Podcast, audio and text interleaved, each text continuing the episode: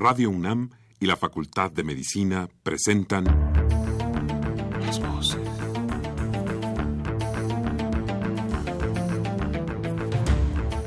Voces. Las voces. Las voces. Voces. Las voces de la salud. Reflexión y análisis de las ciencias médicas. Acompáñenos.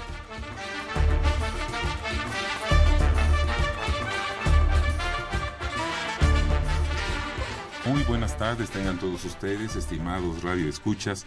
La Facultad de Medicina de la Universidad Nacional Autónoma de México y Radio UNAM tienen el agrado de invitarlos a que nos acompañen en su programa Las Voces de la Salud. Soy el profesor Alejandro Godoy, el día de hoy para hablar de simulación en medicina y de dos eventos muy importantes que se van a realizar próximamente. Se trata del primer encuentro internacional de simulación, CIMEX, y de la vigésima primera conferencia de la ALAFEM, UDUAL, Retos de la Educación Médica en América Latina. Para ello vamos a hablar y contamos con la grata presencia de dos estupendas doctoras que nos van a hablar sobre este tema. Se trata de la doctora Irene Durante Montiel y de la doctora Sara Morales López. Como siempre, los queremos invitar a que se comuniquen con nosotros a través del teléfono 55 36 89 89 con dos líneas, voy a repetir 55 36 89 89 y al 01 800 505 26 88 Lada sin costo. Ayúdenos, comuníquese con nosotros.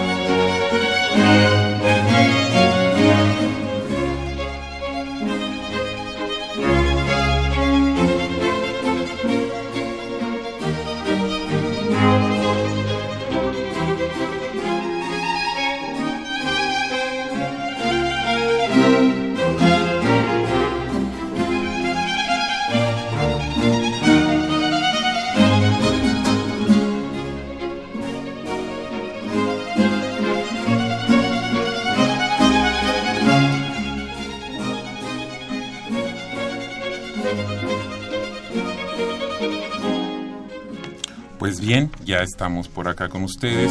Tengo mucho gusto en presentarles a nuestras invitadas del día de hoy que van a hablar sobre este tema.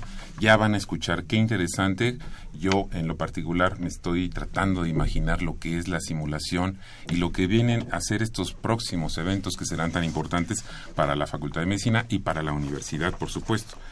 Me tengo mucho gusto en presentarles a ustedes a la doctora Irene Durante Montiel quien es médico cirujano de la Facultad de Medicina de la UNAM y eh, ella tiene una maestría en Ciencias de, la Administración por la UNAM. Es profesora y en, eh, tiene experiencia en posgrado y pregrado de la Facultad de Medicina. Su cargo actual pues es la secretaria general de nuestra Facultad de Medicina de la UNAM. Y también tengo mucho gusto en presentarles a la doctora Sara Morales López, quien es médico cirujano por nuestra Facultad de Medicina, maestra en docencia y educación, profesora de bioquímica y de integración básico-clínica de la Facultad de Medicina. Actualmente su cargo es jefe del Departamento de Integración de Ciencias Médicas, de enseñanza del Centro de Certificación de Aptitudes Médicas. Muy bienvenidas, muchas gracias por estar con nosotros. Y yo quisiera comenzar eh, tratando de que ubicáramos un poco a nuestros radioescuchas respecto a este tema de lo que es la simulación. Podríamos empezar cualquiera de las dos y me dice qué, qué entendemos por simulación. Mm, bueno, muchísimas gracias por la invitación y por la oportunidad de hablar de estos temas. Eh, yo creo que todos desde siempre simulamos algo. Simulación en general es hacer que una cosa parezca real. Así lo podemos entender genéricamente. Sin embargo, cuando el término se acota para, las para la educación de los profesionales y en particular para los profesionales de la salud, eh, la verdad, la simulación es un proceso de aprendizaje que nos permite de alguna manera reemplazar o amplificar experiencias reales, experiencias que guiamos, que evocan aspectos muy importantes del desarrollo de estas habilidades o competencias que los profesionales de la salud tenemos que eh, lograr. Nosotros podemos hacer que eh, los escenarios de simulación simulen, ahora sí, por esto que decíamos desaparezca real, simulen todo lo que puede pasar en, un aspecto clínico, un aspecto de atención a la salud y en ese contexto podemos darnos cuenta de algunos procesos que puedan permitirnos garantizar que no haya errores, que al final pueden ser fatales o no, y que puedan implicar eh, cuestiones que a los pacientes sobre todo les tengan algún eh, ejercicio mal hecho por los procesos médicos que se realizan. Y desde más o menos aproximadamente cuánto tiempo eh, se ha generado este este proceso de simulación ya como tal. Porque yo me estoy imaginando, no sé si, corríjame si estoy equivocado, eh, doctora Morales, doctora Durante, si la simulación comienza justamente en el aprendizaje con los médicos eh, desde hace mucho tiempo con los cadáveres. ¿E-, ¿Es correcta esta apreciación? Y por eso me estoy imaginando que viene el proceso de la simulación más avanzada con la ciencia, con la tecnología, para poder justamente quitar el riesgo en un, encuentro con un paciente o con un, con un futuro enfermo. ¿Es correcto? Podríamos decir que sí, desde el punto de vista en que estábamos eh, realizando habilidades, ¿no? Con un cadáver. Eh, de hecho, por ejemplo, por, por ahí del siglo XV, eh, hubo un, un, pedimento del, del, rey Luis XV que decía eh, que era importante que se capacitara a todas las parteras de Francia porque pues, la guerra estaba aminorando ¿no? a, los futuros soldados y entonces se hizo la necesidad de, de capacitar a todas las parteras que había en Francia. Entonces era real y ella hizo simuladores de tela para poder explicar cómo eran los procesos de parto. Entonces, aquí pasamos de la habilidad, por ejemplo, de, ver un cadáver y de secarlo y hacer algo eh, de reconocimiento a una habilidad más compleja que sería cómo hacer todo el manejo de un trabajo de parto. Y así podríamos decir que hasta la fecha la tecnología nos está haciendo que estas habilidades sean cada vez más complejas, más realistas, ¿no? Los escenarios se vuelven más realistas, los simuladores se vuelven más realistas inclusive para poder tener garantizado estas habilidades que, como usted bien dice, empezaron con los cadáveres y posiblemente en otros aspectos también. Claro. Doctor, adelante, por favor. y que me parece que una de las cosas muy importantes de la simulación que nos permite lograr es afinar la habilidad del médico y también cuidar la seguridad del paciente. Entonces, no es nada más eh, ver que lo haga mejor, no, es también ver que lo haga sin riesgo para el paciente.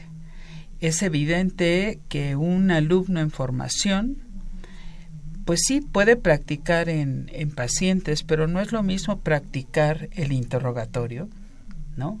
La exploración a practicar procedimientos. Claro. Y entonces, cuando se llevan a cabo procedimientos en un simulador, pues ahí estamos resguardando completamente al paciente, pero además estamos garantizando que el alumno lo aprende para después ya poderlo realizar en un paciente.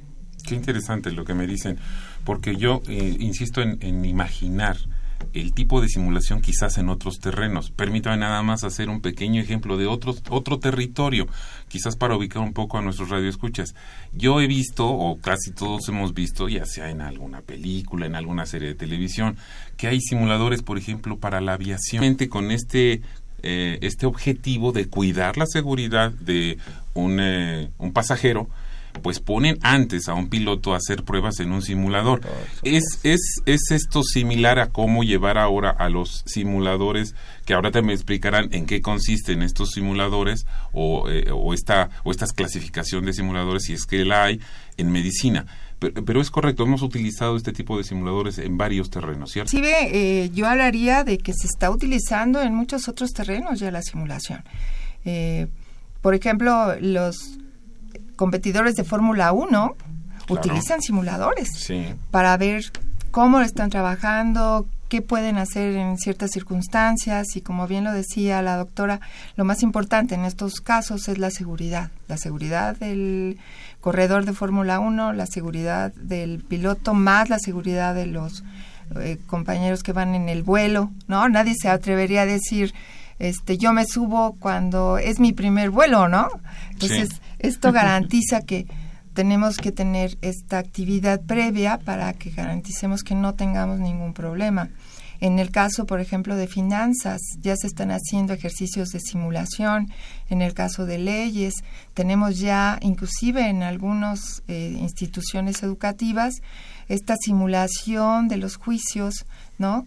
Que nos permiten en un momento dado ver el comportamiento de cada uno de nosotros, qué actitudes tendríamos que tomar, porque la simulación nos va a permitir, como bien decía la doctora, eh, tener varias características, no nada más de procedimientos específicos, también de comunicación, mejorar esta comunicación que a veces a los pacientes eh, no se les da ¿no? en el sentido de necesidad que ellos perciben de nuestros médicos. Entonces, eso también se puede trabajar en escenarios de simulación. ¿Cómo yo puedo darte una mala noticia, por ejemplo? ¿no? Qué interesante, qué interesante qué útil. Yo estoy eh, tratando de, escuchando sus palabras, estoy tratando de imaginar justamente un escenario, si me permiten utilizar el término de escenario, en una posible eh, fallecimiento de algún ser querido, algún familiar, alguien cercano, ¿cómo se va a acercar el médico que no lo ha hecho, por hacerlo por vez primera y no cometer alguna imprudencia involuntaria, por supuesto, eh, pero no, no se puede sencillamente tener toda la experiencia de una vez. ¿También se practica esto en la simulación?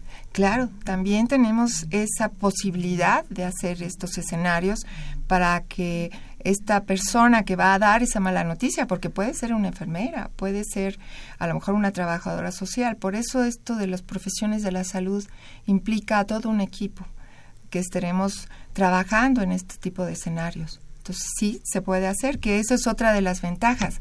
Como podemos hacer estandarizadas las cosas, podemos darnos cuenta de algunos problemas que se generan y eso permite volver a repasar el escenario, volver a ver cómo actúo ahora y nosotros en, en los aspectos de contratos, llamamos contratos porque tenemos que hacer un contrato para el aprendizaje. Uno de ellos es que yo tenga ese contrato de realidad que también le llaman ficción. Esto es una ficción, pero yo me lo tengo que creer. Y en ese sentido cambia mi forma de cómo abordar el problema. Cuando yo digo, no estoy en un escenario de mentiras, esto es un escenario que me permite tener una realidad. Y entonces esta situación emocional cambia. Y nos permite aprender mucho más fácil, que ese es otro de los principios en la simulación. Y por eso se requiere de un entrenamiento que en este caso, estoy entendiendo, la Facultad de Medicina propone y ejecuta con diversos tipos de simuladores. ¿Nos podrían platicar eh, si hay alguna clasificación de estos simuladores? muy generalmente este, ustedes pueden encontrar en, algunos espacios varios tipos de clasificaciones, pero nosotros armamos una clasificación muy sencilla. Hay simuladores sencillos que les llamamos de tarea, que son partes, ¿no? Partes del cuerpo donde bien nos permiten hacer procedimientos muy específicos, como aplicar una sonda vesical, por ejemplo, que tenemos que hacerlo con mucho cuidado, sin errores, garantizando siempre que no hay mejor ver un fondo de ojo primero para no estar lastimando el ojo de nuestros pacientes, saber cómo lo prendemos, cómo hacer este tipo de tareas. Puedo tener también simuladores que son un poquito más complejos, de mediana fidelidad, donde voy a tener algunas actividades con ese simulador que puede tener ya una forma de, humano, ¿no?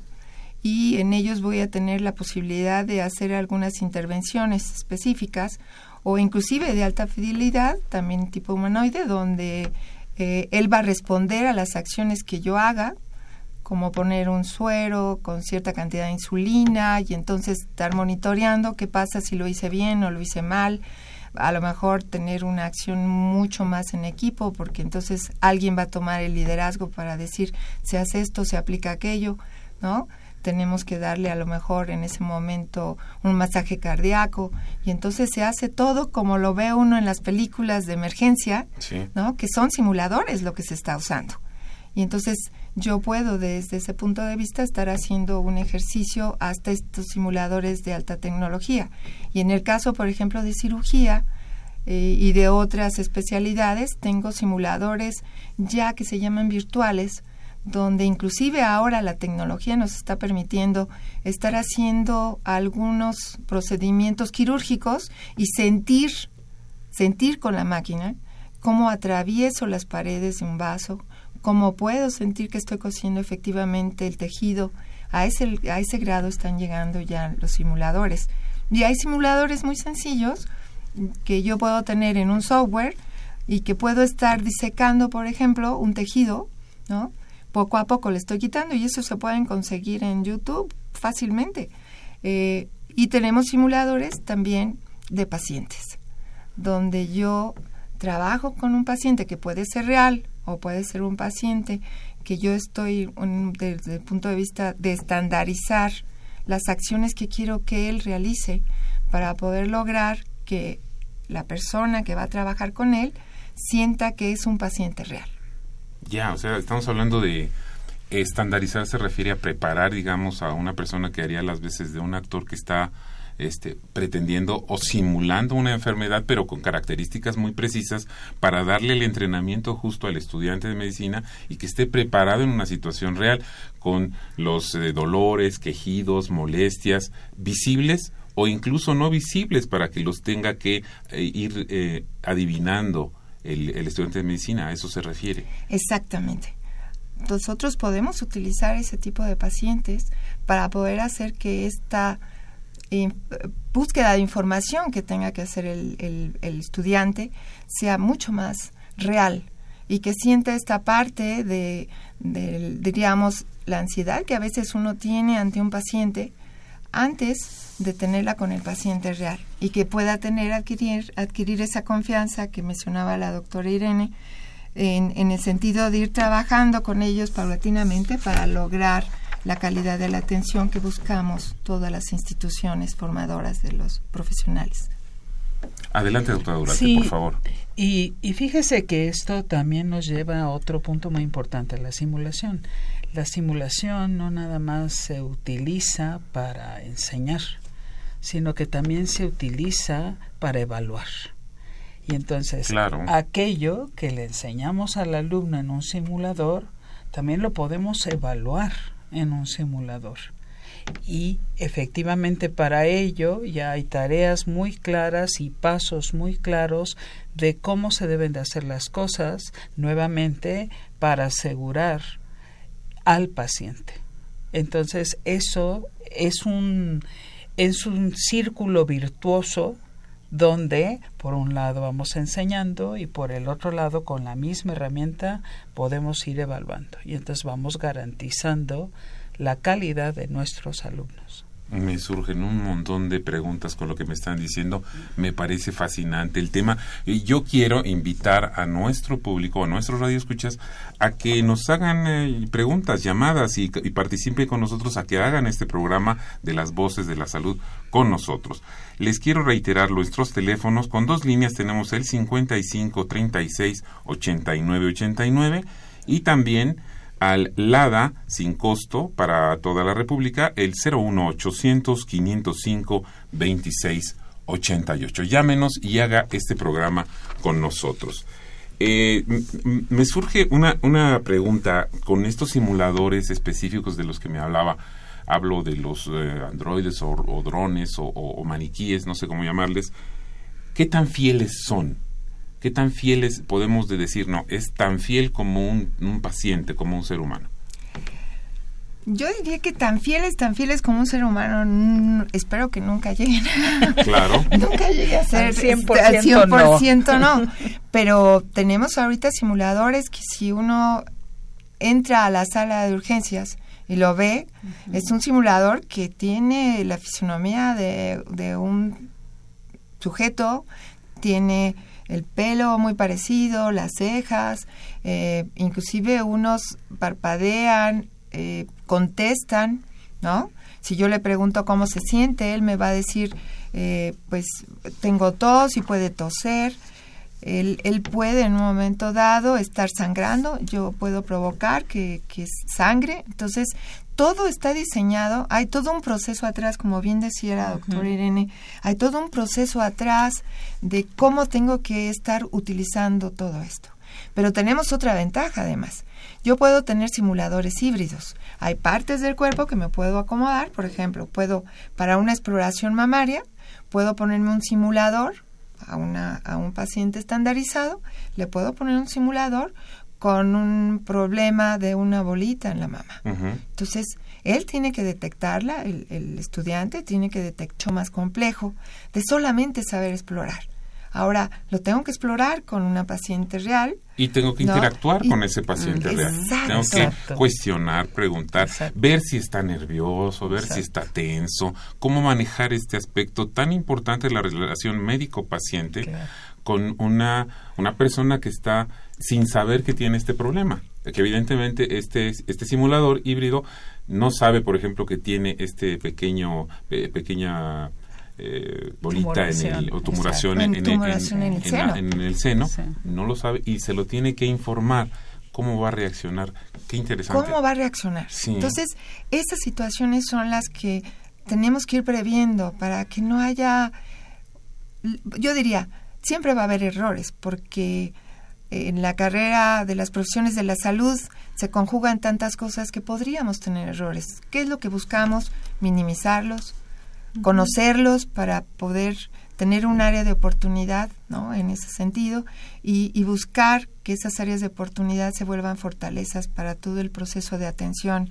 Y insistimos en la seguridad del paciente como el, el fin último de todas las carreras de la profesión de la salud.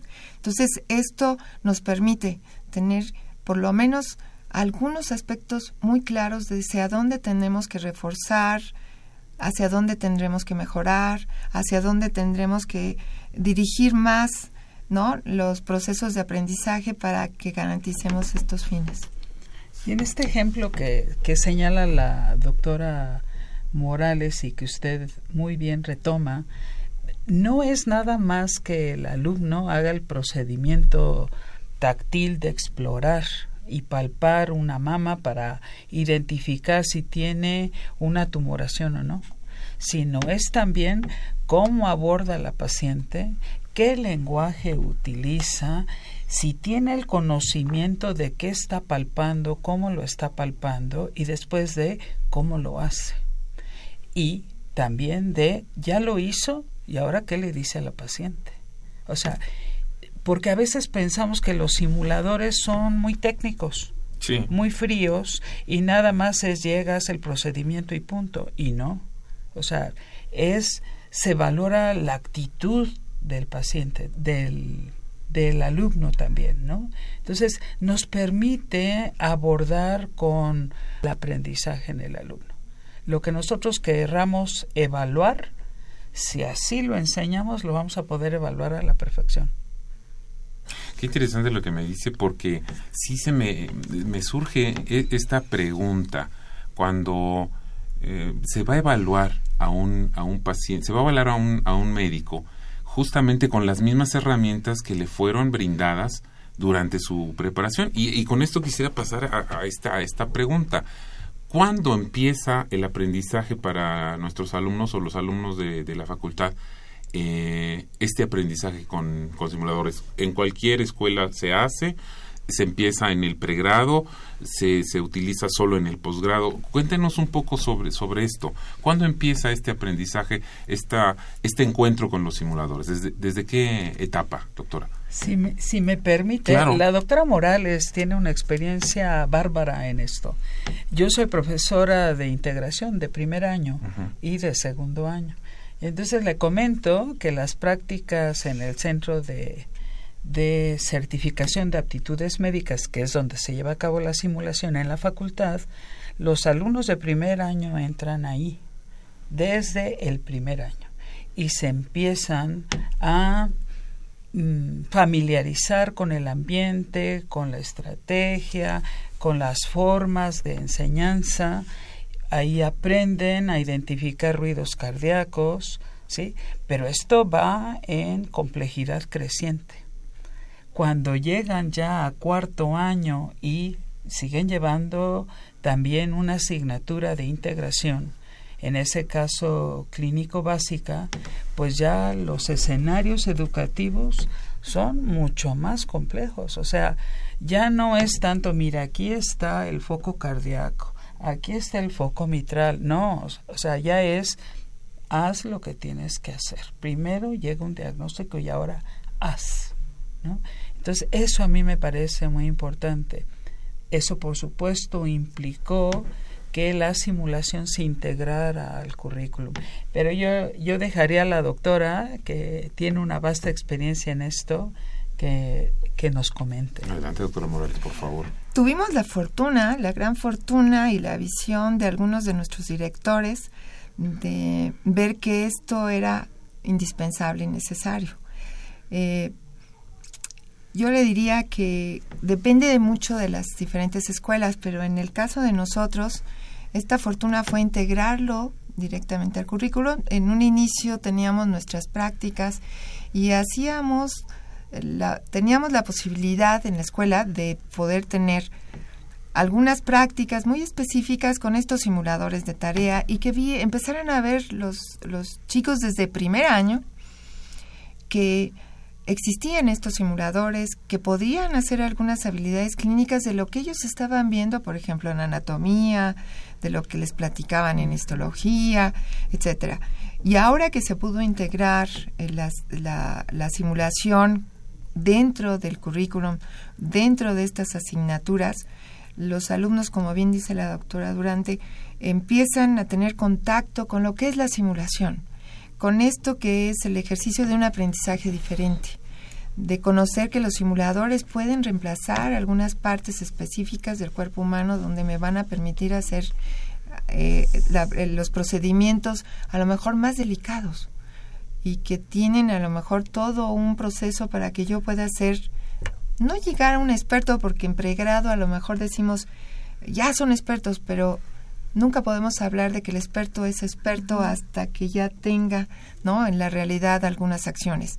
Entonces, eh, en el pregrado yo diría que México hemos sido de, las, eh, de los países donde el, el pregrado tuvo una muy buen impulso eh, porque ya todos entendemos que en el pregrado tenga que empezarse a fortalecer esto de empezar a trabajar con simuladores. Y como bien dice la doctora, la complejidad sigue creciendo a lo largo del perfil de los, de los estudiantes. Inclusive en los internos, los escenarios de simulaciones, llegar, estar platicando con ellos y de repente decir, tenemos una emergencia, por favor, acudan en este momento a, a resolver el problema. Y ellos tienen que actuar como se iría actuando en el hospital. Entonces, eh, en posgrado debemos de seguir fortaleciendo algunos procedimientos donde, dependiendo de la especialidad, tengan que ser altamente específicos, como poner un catéter, ¿no? A lo mejor para poder destapar una arteria coronaria. Entonces, yo lo tengo que hacer y tenemos la fortuna de tener simuladores para que el residente aprenda a meter ese catéter sin riesgo a que se rompa la arteria. Qué, interesante, realmente me parece fascinante escuchar esta minuciosidad. Yo estoy tratando de verdad de imaginar este pequeño diminuto catéter entrando por una arteria, recorrer el cuerpo hasta llegar a la zona que está obstruida y abrir esto para salvar una vida. Yo escuché alguna vez a algún profesor de la Facultad de Medicina decir a sus alumnos, tengan mucho cuidado. Para ustedes van a tener miles de pacientes, seguramente van a tener miles, miles de casos. Para el paciente que van a atender, su caso es único. Hay que ser muy responsables. Esto me brinda eh, la oportunidad de hacer una breve pausa. Vamos a recordar a nuestros radioescuchas, nuestros teléfonos, para que si gustan a llamarnos y hacer algún cuestionamiento sobre el tema este que estamos tratando, es el 55 36 89 89, repito, 55 36 89 89 con dos líneas, y el 01800 505 26 88. Llámenos, por favor.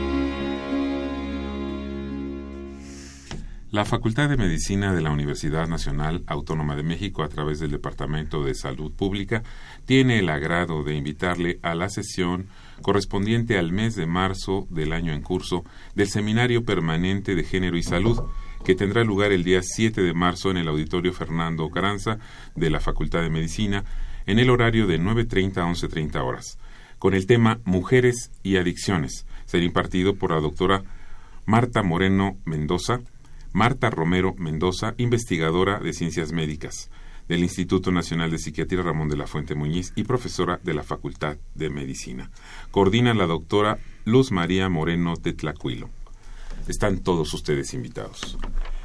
Pues bien, tenemos, eh, a mí me gustaría mucho entrar en el tema de los dos eventos que me estaban comentando fuera del aire, que va, vamos a tener o se va a tener la Facultad de Medicina próximamente. Se trata de, aquí lo tengo anotado, primer encuentro internacional de simulación, simulación y experiencias. Y también está el eh, evento que se llama la vigésima primera conferencia de la ALAFEM, UDUAL, Retos de la Educación Médica en América Latina.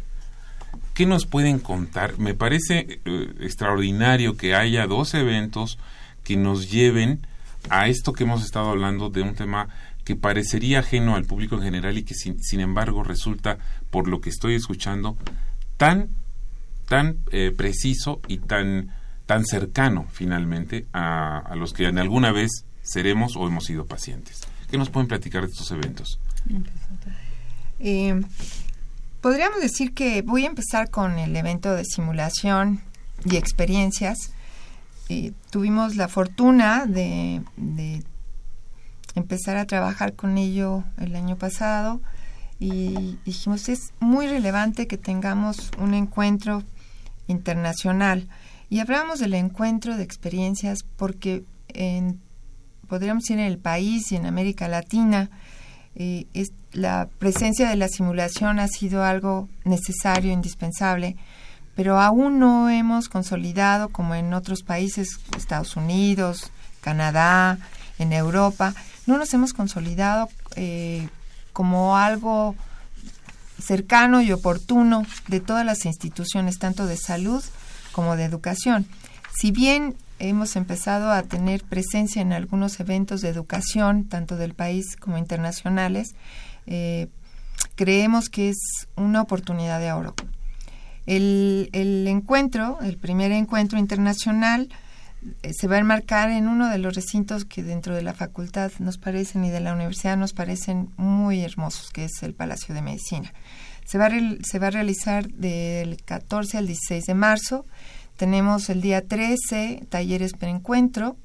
Y la idea, el propósito es ofrecer un espacio que permita el intercambio de experiencias personales de todos los que hacemos, tanto de educación, de las instituciones de educación como de las instituciones de la salud, hemos estado tratando de realizar estos procesos de acercamiento a nuestros currículums o a nuestras instituciones para que la simulación forme parte fundamental de la formación de los profesionales de la salud. Y entonces, saber cómo están nuestras experiencias, qué, qué, qué, hemos estado haciendo, dónde están nuestras fortalezas, cómo podemos apoyarnos, cómo podemos trabajar en conjunto.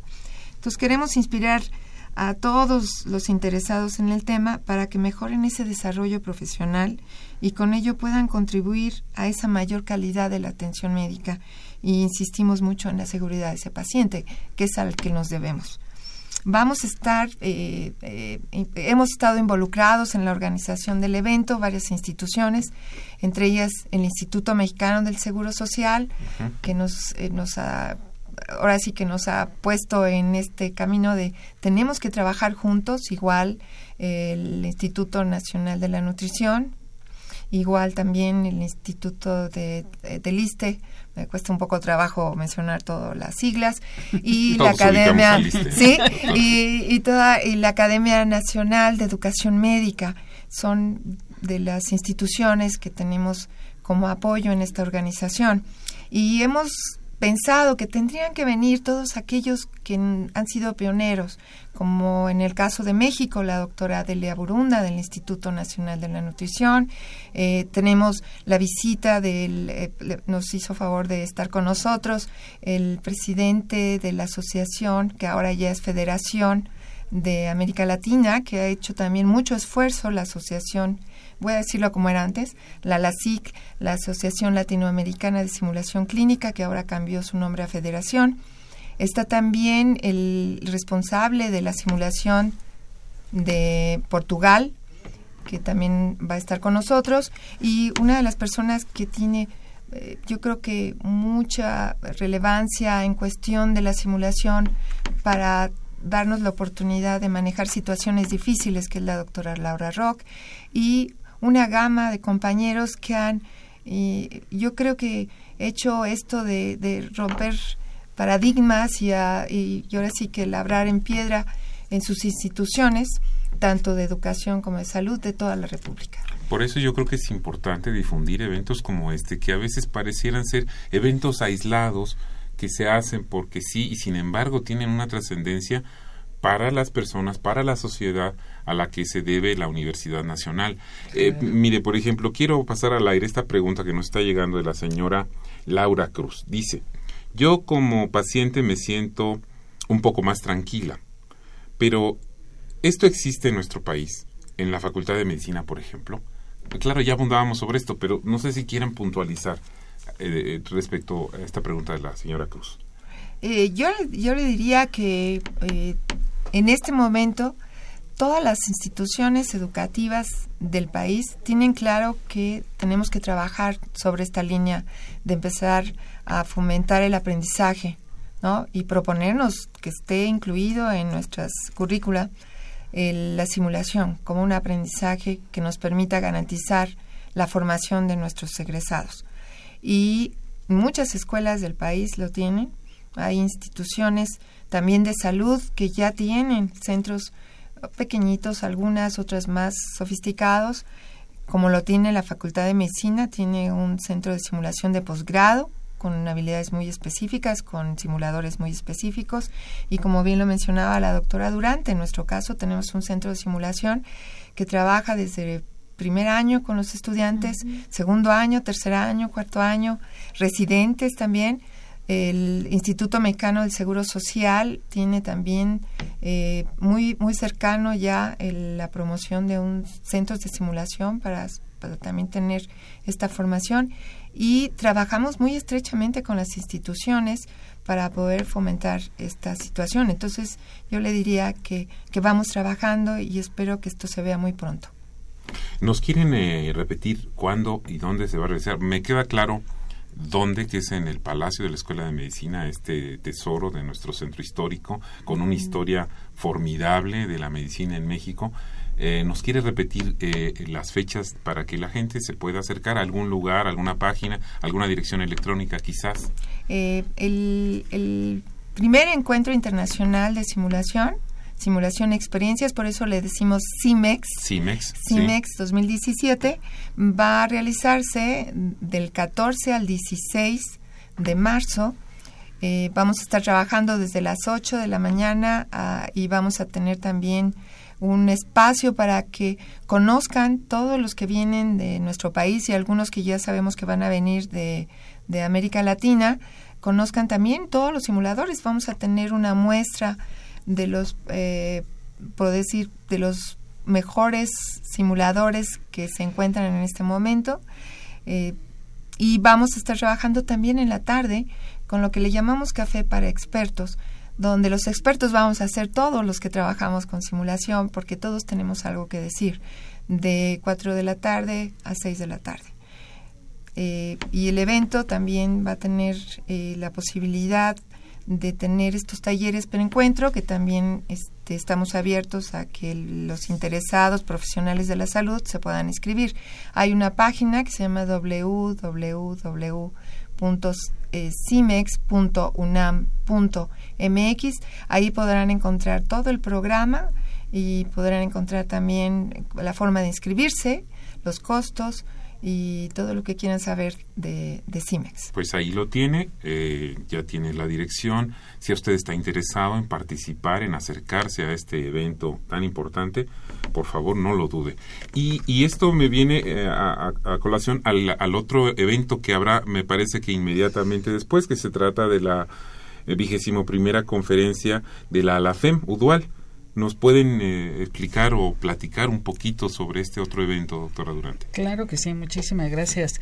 Efectivamente, los días 16 y 17 de marzo, en el mismo lugar, el Palacio de Medicina, que está en el centro histórico de nuestra ciudad, se llevará a cabo este Congreso de la Asociación Latinoamericana de Facultades y Escuelas de Medicina que es una asociación que depende de la Unión de Universidades de América Latina.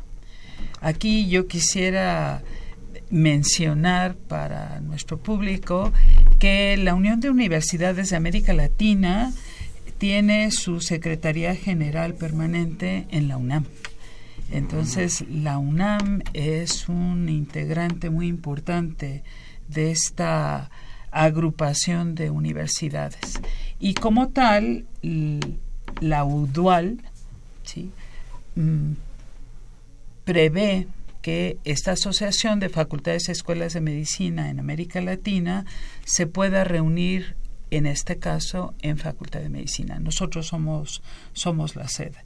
Ahora, ¿cuál es la relación entre un evento y el otro? Así es bueno, a las facultades de, de, medicina, tanto en México como en América Latina, y yo me atrevería a decir como en el mundo, nos interesa mucho el estar mejorando. Todos estaremos de acuerdo que vivimos en, en un mundo que está cambiando rápidamente.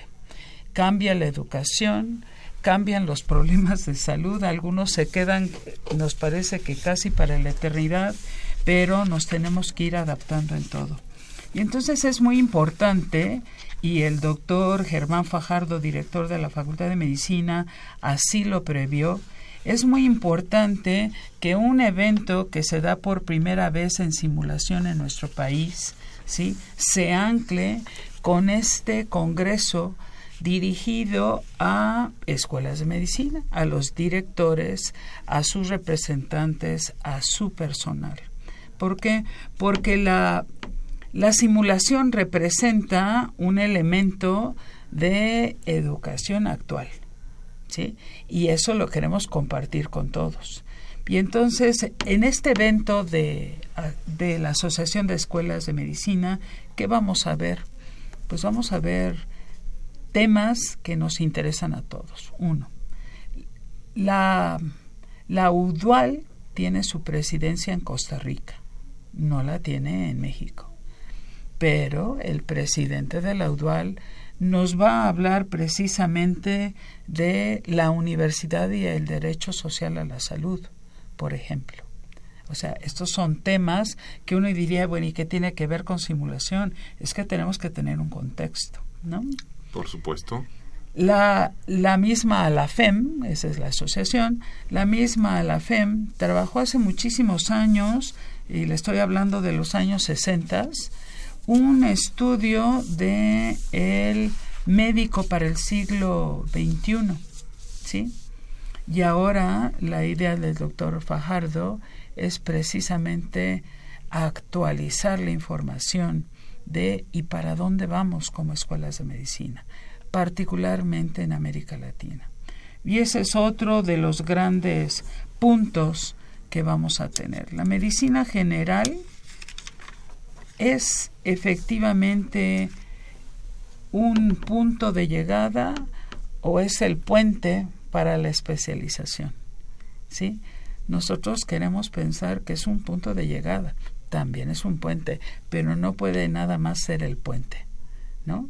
Claro. Tenemos que conceptualizarla como un punto a donde llegan nuestros médicos con todos los elementos para hacerse cargo de la solución del 85% de la morbilidad en el país, ¿no? Entonces eso nos parece muy importante.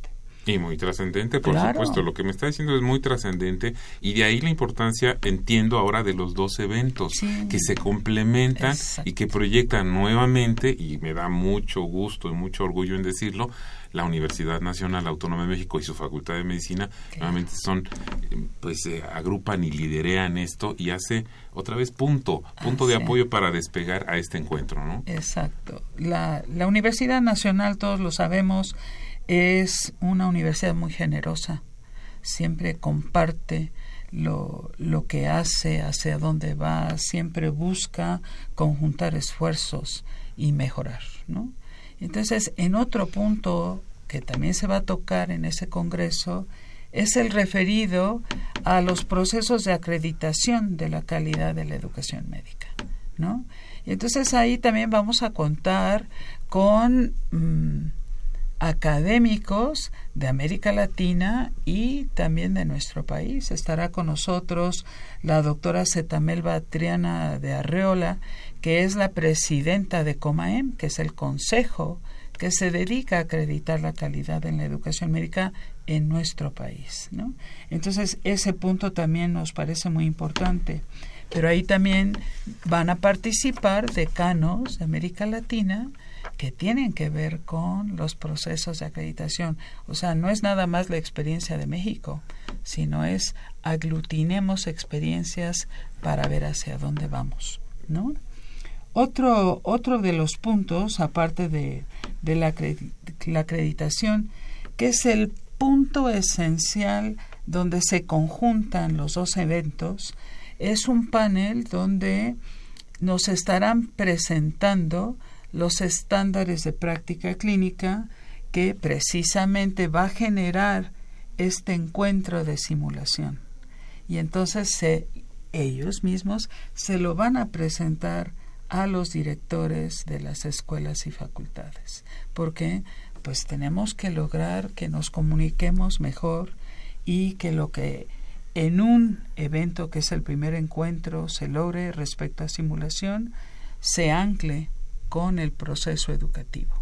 ¿no? Entonces, esa parte también me parece muy importante. La doctora Sara Morales, su servidora y personas tan importantes en nuestro país, porque ahí sí nada más somos, somos mexicanos, ¿no? Los que estamos participando, está participando el doctor Eduardo García Luna Martínez de la División de Ciencias de la Salud de la Universidad de Monterrey, ¿sí? Está el doctor Sebastián García Saizó, que es el director general de Calidad y Educación en Salud de nuestra Secretaría de Salud el doctor José García Aranda, que es el director del Hospital Infantil de México, y el doctor José Guillermo Domínguez Cherit, que es subdirector de Medicina Crítica del Instituto Nacional de Ciencias Médicas este, y Nutrición. Entonces ahí ellos han estado trabajando todo eso, lo siguen trabajando, lo van a concretar durante el encuentro y previamente a la clausura del encuentro de simulación van a presentar sus resultados, pero en el Congreso.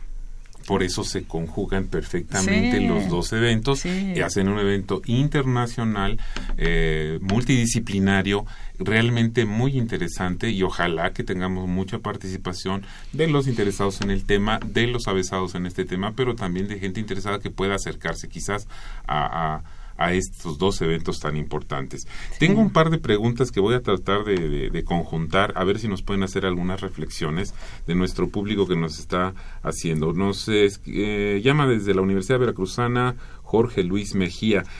Pregunta si la UNAM cuenta con un centro de simulación, dónde está ubicado, desde cuándo está eh, funcionando, qué formación tiene que tener un estudiante para tener un curso de simulación. Yo me imagino que debe ser algún estudiante de la Universidad de Veracruzana que quisiera saber esto. Y también tenemos a la una pregunta de la señora Hilda de San Román. ¿Esto de la simulación es aparte de lo que hacen, por ejemplo, en la residencia?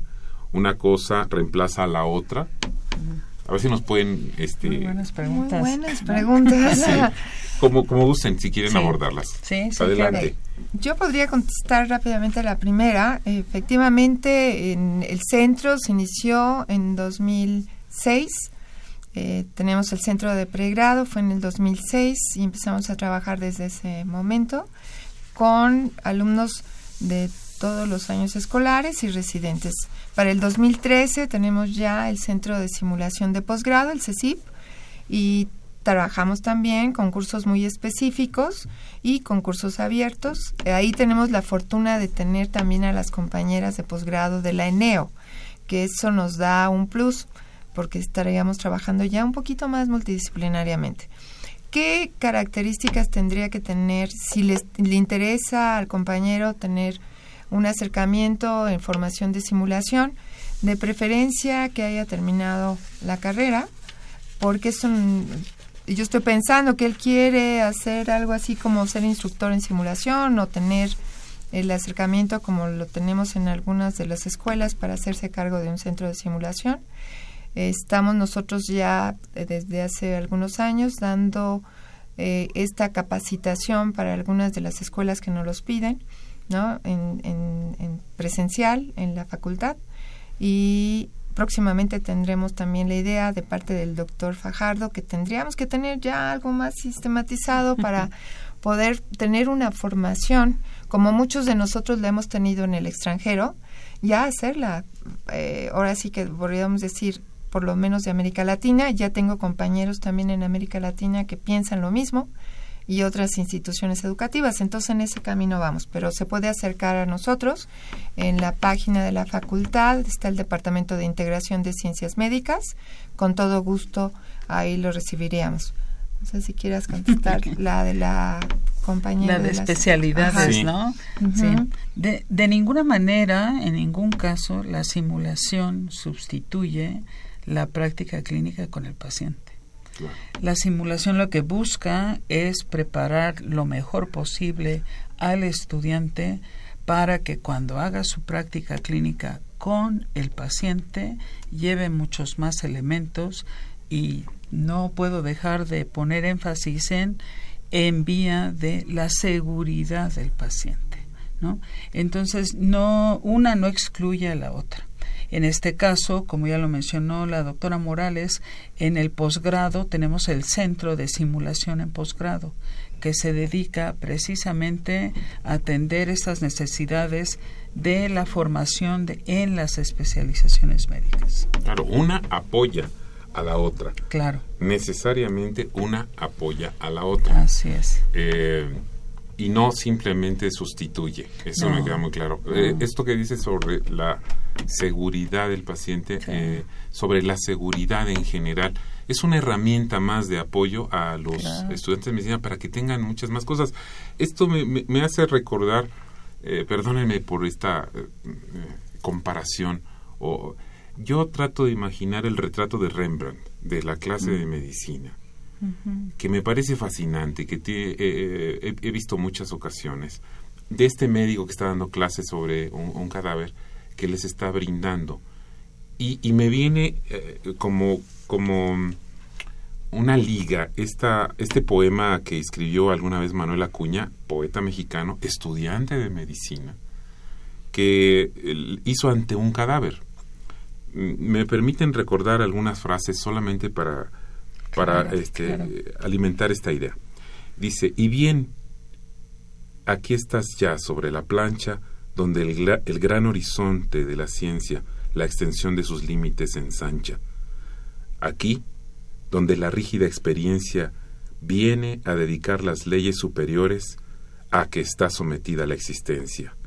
Miseria y nada más dirán al verte los que creen que el imperio de la vida acaba donde empieza el de la muerte, y suponiendo tu misión cumplida, se acercarán a ti, y en tu mirada te mandarán la eterna despedida.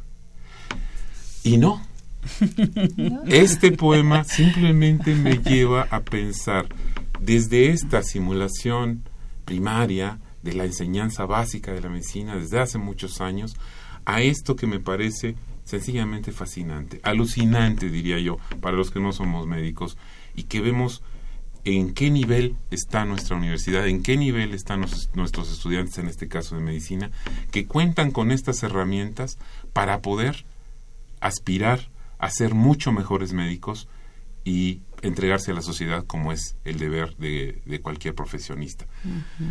Yo no sé si quisieran ustedes hacer, estamos por terminar el programa, no sé si quisieran hacer alguna reflexión final, algo que yo no les haya preguntado que quisieran comentar, por favor, tenemos unos, unos segundos para esto. Adelante, doctora.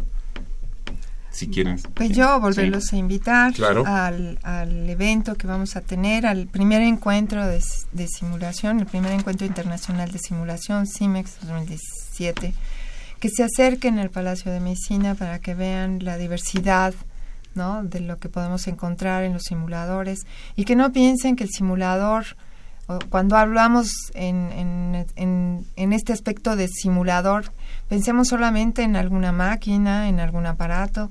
La simulación es un todo. Creo que eh, cuando entramos a este mundo podemos ver la diversidad de, de lo que podemos hacer para el aprendizaje y que estamos abiertos en la Facultad de Medicina para cualquiera de sus preguntas, para cualquiera de sus inquietudes.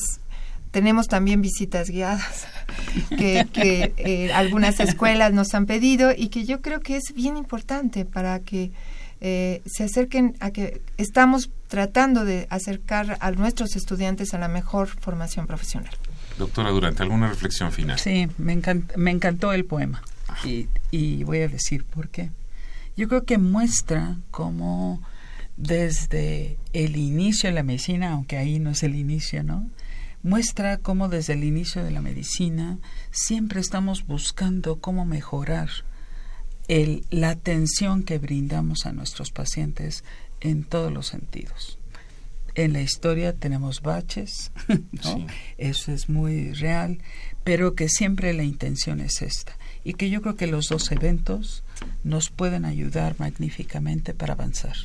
Muchísimas gracias a la doctora Irene Durante, a la doctora Sara Morales. Muchas gracias por su participación. Esta fue una coproducción de la Facultad de Medicina y Radio UNAM a nombre del doctor Germán Fajardo Dolci, director de nuestra facultad, y de quienes hacen posible este programa. La producción estuvo a cargo de la licenciada Leonora González Cueto y la licenciada Élica Alamilla Santos. En los controles técnicos, Socorro Montes, en la conducción el profesor Alejandro Godoy. Muchas gracias, muy buenas tardes. Radio UNAM y la Facultad de Medicina presentaron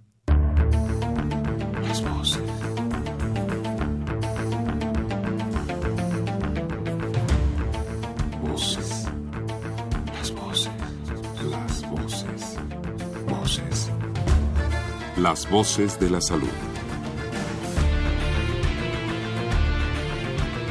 Reflexión y análisis de las ciencias médicas.